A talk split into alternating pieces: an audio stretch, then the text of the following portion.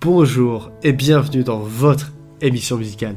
J'espère que vous allez bien. Et aujourd'hui, nous sommes le 8 décembre et ça fait un an jour pour jour que le podcast a été lancé. Je vous remercie encore une fois du soutien. Et donc pour conclure cette semaine spéciale un an, un épisode spécial sur Queen. En 1968, l'étudiant en astronomie et guitariste Brian May et le bassiste Tim Staffel, tous deux étudiants à l'Imperial College, décident de former un groupe après avoir passé une annonce sur le panneau d'affichage de l'université à la recherche d'un batteur. Roger Taylor, alors étudiant en médecine dentaire, remporte l'audition et rejoint le groupe baptisé Smile. Signé par Mercury Records en 1969, Smile enregistre ses premiers morceaux au Trident Studio. C'est à cette époque que Tim Staffel présente Freddie Mercury, alors encore Freddie Bulsara, un étudiant de l'Ealing College of Arts au groupe. Bien que Smile décide de se séparer en 1970, Freddie, déjà fan, quitte son groupe pour rejoindre Brian et Roger, avec le changement de nom du groupe en Queen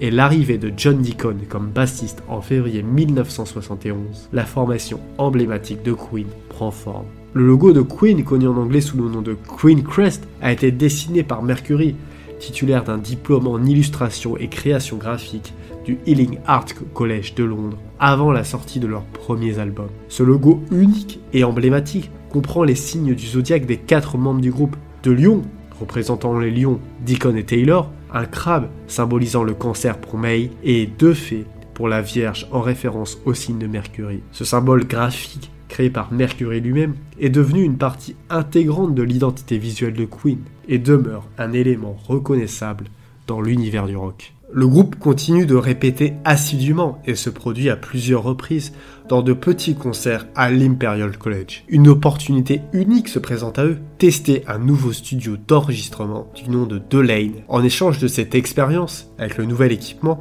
ils peuvent enregistrer des démos gratuitement. En 1972, ils concrétisent leur engagement avec Trident en signant un contrat d'enregistrement ainsi que des accords d'édition et de gestion. Tout au long de cette année, leur rémunération se limite à 60 livres sterling par semaine. Queen profite du temps mort période hors heure de travail au studio Trident pour entamer le processus de création de leur premier album. En 1973, un tournant majeur se produit pour Queen alors que Trident et EMI officialisent un contrat d'enregistrement le premier album du groupe voit le jour en juillet de cette année. Une opportunité exceptionnelle se présente alors. Queen se joint à la grande tournée en tant que première partie de Mod the Hoople, débutant à Leeds en novembre 1973. L'impact est palpable et le public reconnaît que Queen est bien plus qu'une simple première partie. Le second album du groupe, Queen 2 voit finalement le jour en mars 1974, après une légère correction d'impression sur la pochette. Une tournée britannique en tant que tête d'affiche est lancée en mars 1974, débutant à Blackpool. Le mois suivant, Queen part en tournée aux États-Unis en tant qu'invité de Mod the Hoople. Cependant, en mai de la même année, la santé de Brian cède, affecté par une hépatite, forçant le groupe à annuler le reste de ses dates. En janvier 1975, Queen s'embarque pour sa première en tête d'affiche aux États-Unis. Les ventes de billets atteignent des niveaux phénoménaux et la demande est si forte qu'ils doivent ajouter des concerts parfois en donnant deux représentations le même jour dans certaines salles. Malheureusement, plusieurs concerts de cette tournée sont annulés en raison d'un grave problème de gorge développé par Freddie Mercury. Malgré les conseils médicaux, il persiste et offre autant de spectacles que possible.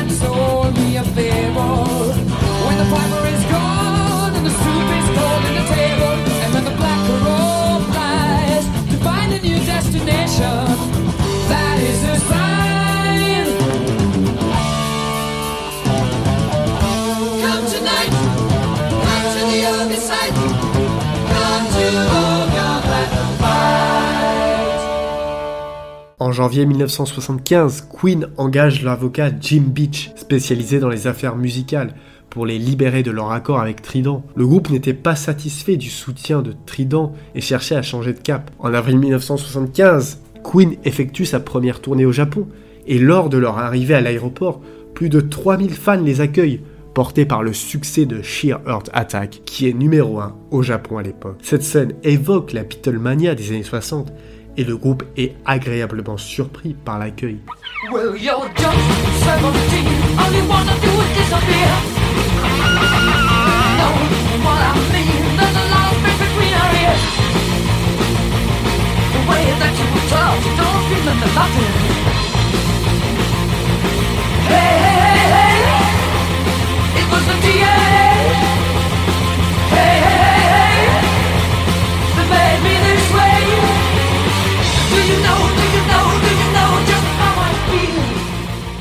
Queen se lance dans la création de son nouvel album en juin. Les liens avec Trident sont enfin rompus en août, soulageant grandement le groupe. Et en septembre, Queen signe avec un nouveau manager, John Reed. Lorsqu'il décide de sortir Bohemian Rhapsody en 1975, de nombreux sceptiques jugent la chanson trop longue avec ses 5 minutes et 55 secondes. Cependant, Freddie remet une copie du single à son ami DJ londonien, Kenny Everett, avec l'instruction de ne pas le diffuser à l'antenne.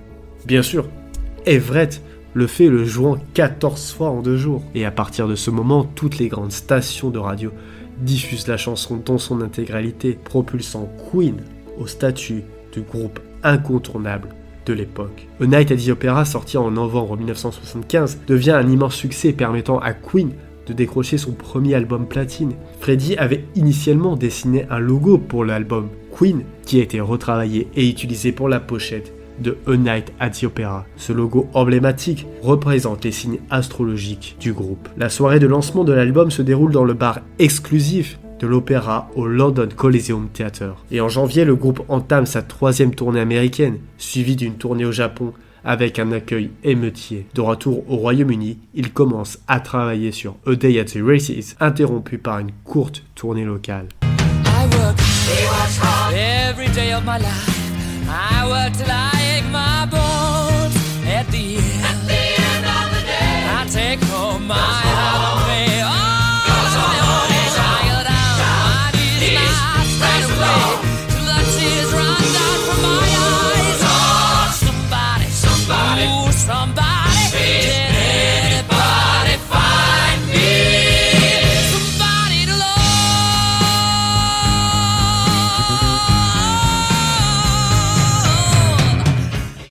18 septembre 1976, Queen organise un concert gratuit à Hyde Park, attirant entre 150 et 200 000 personnes, établissant un record d'affluence. Et en octobre 1977, les membres du fan club participent pour la première fois au tournage d'une vidéo de groupe, We Are the Champions, filmée au New London Theatre. Et après le tournage, le groupe offre un concert impromptu pour remercier les fans présents. Et le 28 octobre de cette même année, Queen sort leur nouvel album, News of the World, comprenant les tubes. We Will Rock You. Et We Are the Champions. Buddy, you're a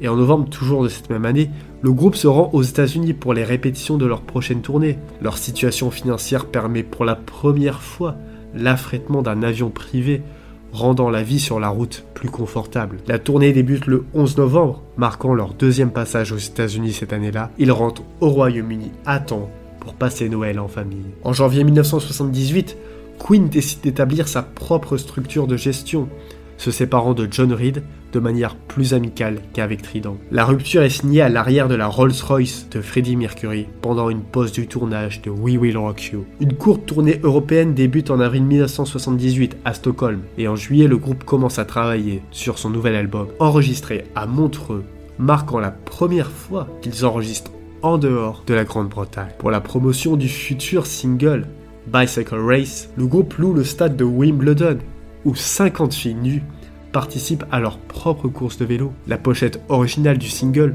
présente la vue arrière d'une de ces filles nues, mais des protestations du public dans certains pays entraînent le dessin d'une culotte sur la pochette. Le 10 novembre, le groupe sort Jazz, son septième album, la pochette est emballée avec un poster dépliant de la course cycliste nue. Aux États-Unis, la pochette est interdite et un formulaire est inséré pour que les fans puissent demander leur poster. La soirée de lancement de jazz à la Nouvelle-Orléans entre dans l'histoire, organisée par le groupe pour inviter EMI, la maison de disques américaine, et Electra, son représentant aux États-Unis. La fête extravagante avec des lutteurs debout, des nains, des serveuses au sein nu et bien d'autres personnages bizarres restera mémorable.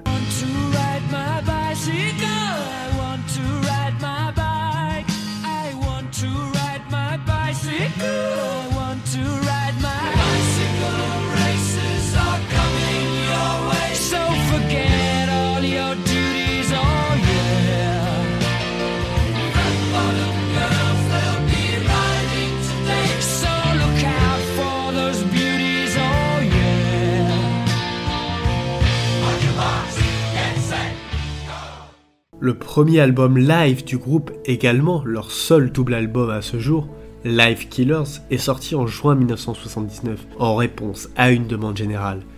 À cette époque, Queen est également approché pour composer la musique du film de science-fiction Flash Gordon. Au début de 1980, le groupe travaille intensément sur son nouvel album The Game, marquant leur premier pas dans l'utilisation des synthétiseurs. The Game est sorti en juin 1980, obtenant la certification de 5 fois disque de platine au Canada. Another One Bites the Dust devient le single le plus vendu au monde à ce jour, recevant un American Music Award en janvier 1981 pour le meilleur single pop rock.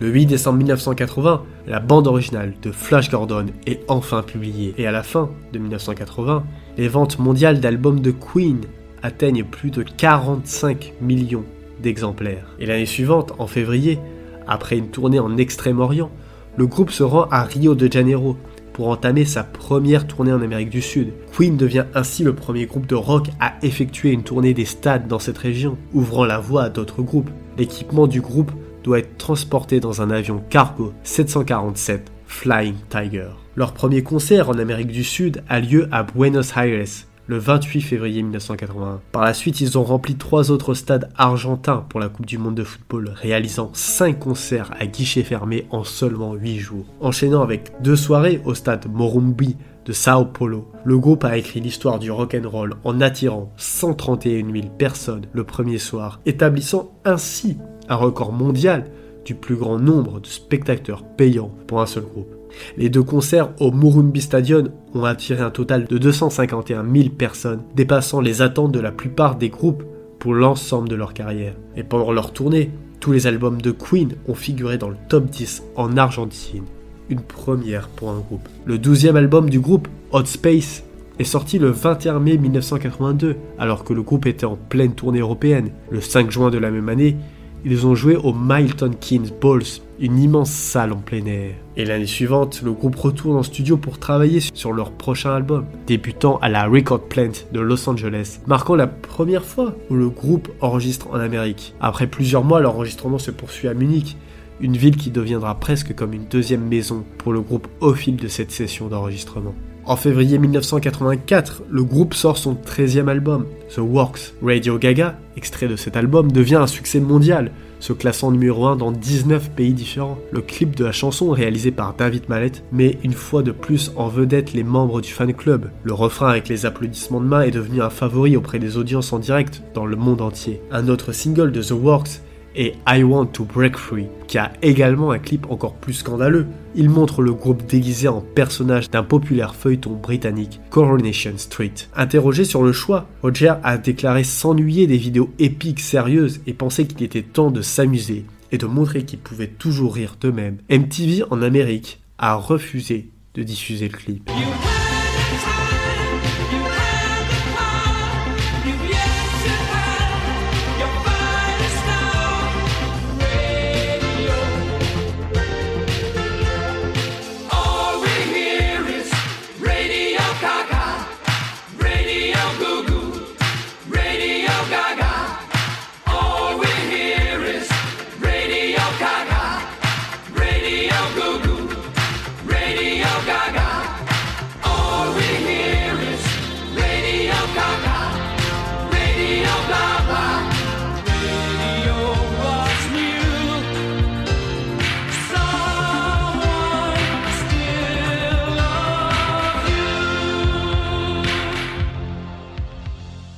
En août, Queen s'est rendu en Belgique pour commencer la tournée The Works dans ce pays. En octobre, ils étaient à Bofutaswana en Afrique du Sud pour une série de concerts au célèbre Sun City Super Bowl. Les concerts eux-mêmes ont été confrontés à des problèmes. Freddie Mercury ayant des complications vocales graves entraînant des annulations. Mais les problèmes étaient mineurs par rapport à ce qui attendait le groupe au retour. Leur visite a suscité beaucoup de critiques publiques, bien que le groupe ait défendu ses actions, affirmant qu'il était apolitique et qu'il était venu jouer de la musique pour les gens et pour aucune autre raison. Le groupe a aussi donné son tout premier concert en Nouvelle-Zélande le 13 avril 1985 à Auckland. À leur arrivée, ils sont accueillis à l'extérieur de leur hôtel par un groupe de manifestants anti-apartheid, scandant des slogans. Le premier album solo de Freddie, Mr. Bad Guy, est sorti le 19 avril, pendant que le groupe était en tournée en Australie. Le concert de Melbourne a dû être joué sans aucun dispositif d'éclairage, car tout le système informatique qui contrôlait les lumières est tombé en panne. Après une tournée australienne parsemée de problèmes, notamment la pluie incessante, le groupe s'envole pour le Japon. Leur groupe à la piscine olympique de Tokyo a été filmé par NHK pour être diffusé sur les chaînes de télévision japonaises. Le 13 juillet 1985 est un jour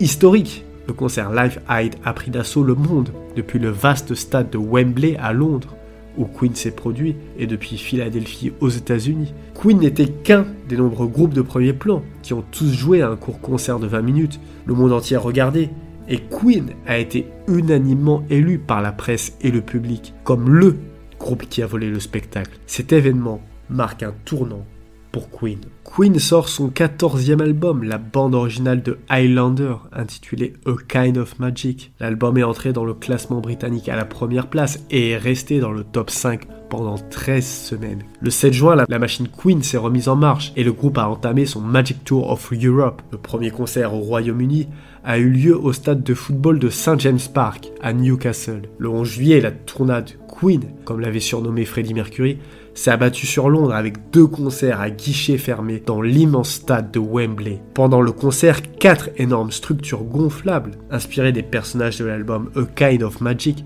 ont été lâchées dans la nuit depuis le public. Le concert de la nuit suivante a été filmé par Time Tease Television sous la direction de Gavin Taylor pour être diffusé à la télévision ultérieurement. It's a kind of magic. It's a kind of magic. A kind of magic. One dream, one soul, one prize, one goal, one golden glance of what should be. It's a kind of magic. One shine.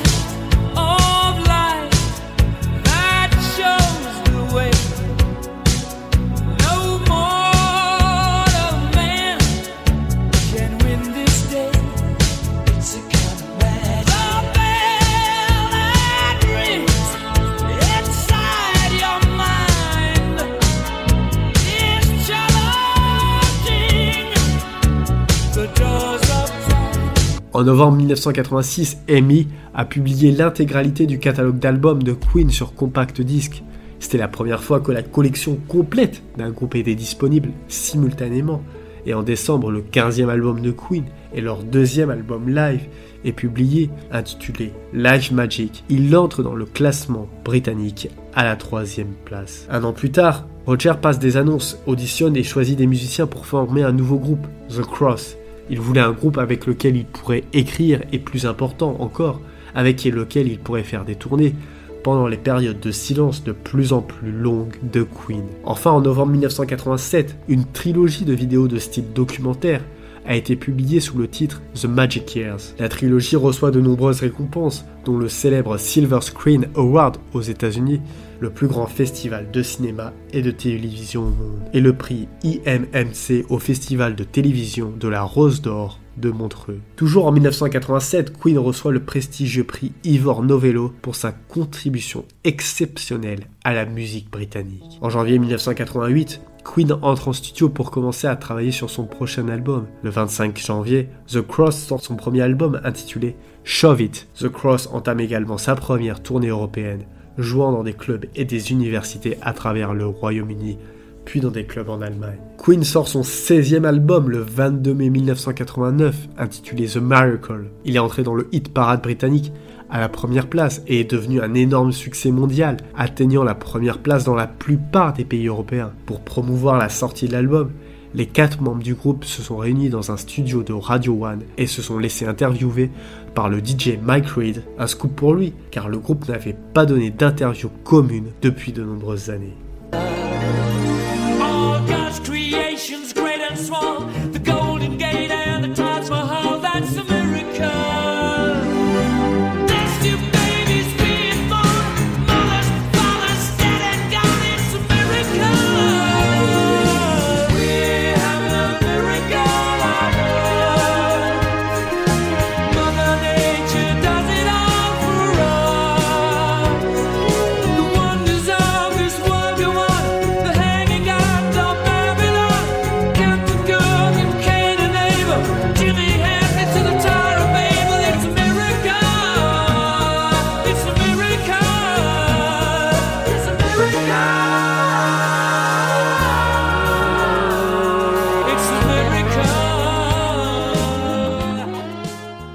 Comme c'était la fin d'une décennie, il y a eu de nombreux programmes de type Best of the High à la télévision, et en particulier au Royaume-Uni. Et Queen a été élu meilleur groupe des années 80. À la fin du mois de novembre 1989, Queen est déjà de retour en studio pour travailler sur l'album suivant. Ils se sont sentis très inspirés par l'énorme succès de The Miracle. Le 18 février 1990, Queen est à nouveau honoré par l'industrie phonographique britannique qui le remet à un prix pour sa contribution exceptionnelle à la musique britannique. The Cross sort également son deuxième album le 26 mars, intitulé Mad, Bad and Dangerous to Know. Le 14 janvier 1991, le groupe sort en single l'épopée de 6 minutes et demie Innuendo. Ce fut un énorme succès, offrant au groupe son troisième single numéro 1 au Royaume-Uni et lui assurant la place de numéro 1 dans toute l'Europe. L'album du même nom sort le 4 février et se classe directement à la première place du hit parade britannique, atteignant à nouveau la première place dans toute l'Europe et se classant même parmi les 30 premiers aux États-Unis.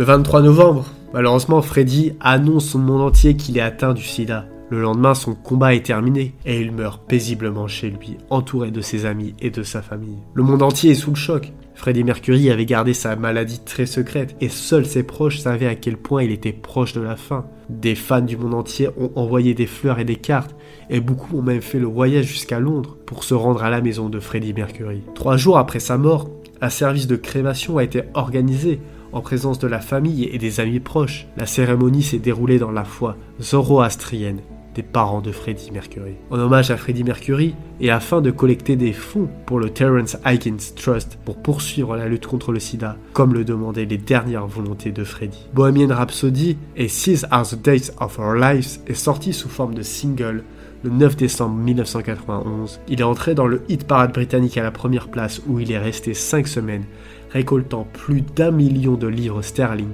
pour l'organisation caritative de lutte contre le sida. Roger et Brian ont annoncé l'organisation d'un grand concert en plein air au stade Wembley de Londres pour célébrer la vie de Freddie Mercury et lui offrir des adieux inoubliables. Les billets ont été mis en vente le lendemain sans que l'on sache qui allait jouer à part Brian, Roger et John et les 72 000 billets ont été vendus en 6 heures seulement. Après 4 ans de préparation, le 6 novembre 1995 a vu la sortie mondiale de Made in Heaven, le 20e et dernier album de Queen. Commencé en avril 1991, l'album a été le dernier à être enregistré par le groupe avec Freddie Mercury, l'enregistrement se poursuivant jusqu'au dernier mois de la vie de Freddie Mercury. L'album, dont une grande partie du travail de finition a été entrepris par John, Brian et Roger après la mort de Freddie, porte une dédicace à l'esprit immortel de Freddie Mercury, en reconnaissance de sa demande que le matériel soit achevé et écouté par le public. La finalité de l'album est soulignée par deux titres en particulier, A Winter's Tale, la dernière chanson écrite par Freddie, et Mother Love, une chanson de Brian et Freddie qui comporte la dernière piste vocale que Freddie a composée. It's winter fall. Red skies are. Oh, seagulls are flying over. Swans are floating by. Chimney tops. Am I dreaming? Am I dreaming?